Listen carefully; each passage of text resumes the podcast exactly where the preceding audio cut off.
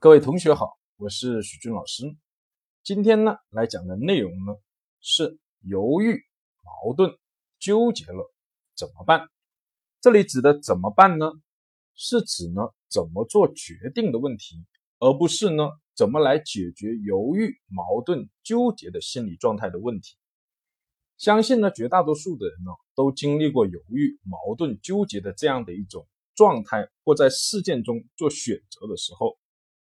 这里所做的选择，并不是指那些大的决策，比如说三千万的投资项目要不要投，新产品的研发等等，这些大的决策呢，往往有它科学的程序。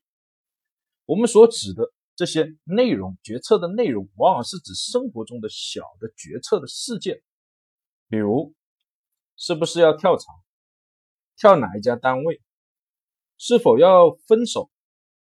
是否呢要给孩子呢报辅导班，报哪一个班？是否呢要换一部车子，换什么样的车子？是否呢要出去旅游一趟？有呢几个地方来选，选择哪一个？等等。我们会发现呢，面临这些生活中的小决策和小事件，有一部分人是十分的犹豫、矛盾、纠结的。为什么呢？首先，往往是处境所导致的，也就是选择太多了，那你不知道选哪一个。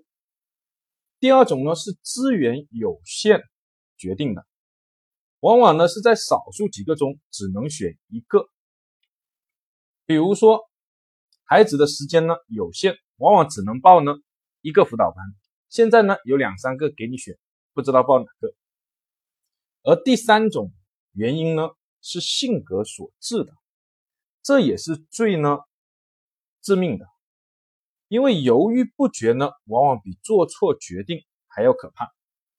做错决定呢，可以呢再来改，但犹豫不决，一直做不出决定，人就会陷入这个犹豫当中，陷入这些选项当中，拔不出来。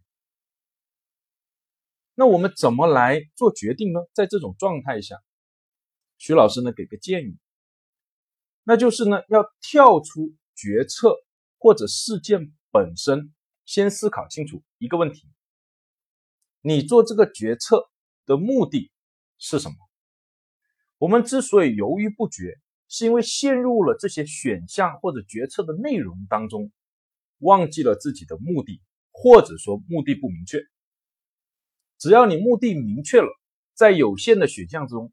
会选出那个能够实现你目的的那个选项，比如说是否要跳槽，跳呢有很多好处，不跳呢可能有一些坏处，那你要思考清楚目的到底是什么，再来呢做出是否要跳槽的一个决定。如果是为了得到更好的发展机会，那么在原来单位是不是有这样的更好的发展机会？如果没有，不需要去犹豫。马上跳槽。如果是为了得到更高的待遇，哎，那就要思考跳槽了以后是不是能得到更高的待遇。那不跳，选择去跟呢领导或公司商量一下，那是不是有可能得到更高的待遇呢？如果可以，那么就没必要跳槽。又比如说，要给孩子报什么样的辅导班，很多的家长呢在选择的时候就被这些众多的选择搞得这个头都晕了。五花八门，很多，比如什么羽毛球、游泳、跆拳道、数学、英语、国学、书法、绘画等等。你看到这么多，头都晕了，很有可能就忘记了当时呢想给孩子报辅导班的一个初衷，也就是目的是什么。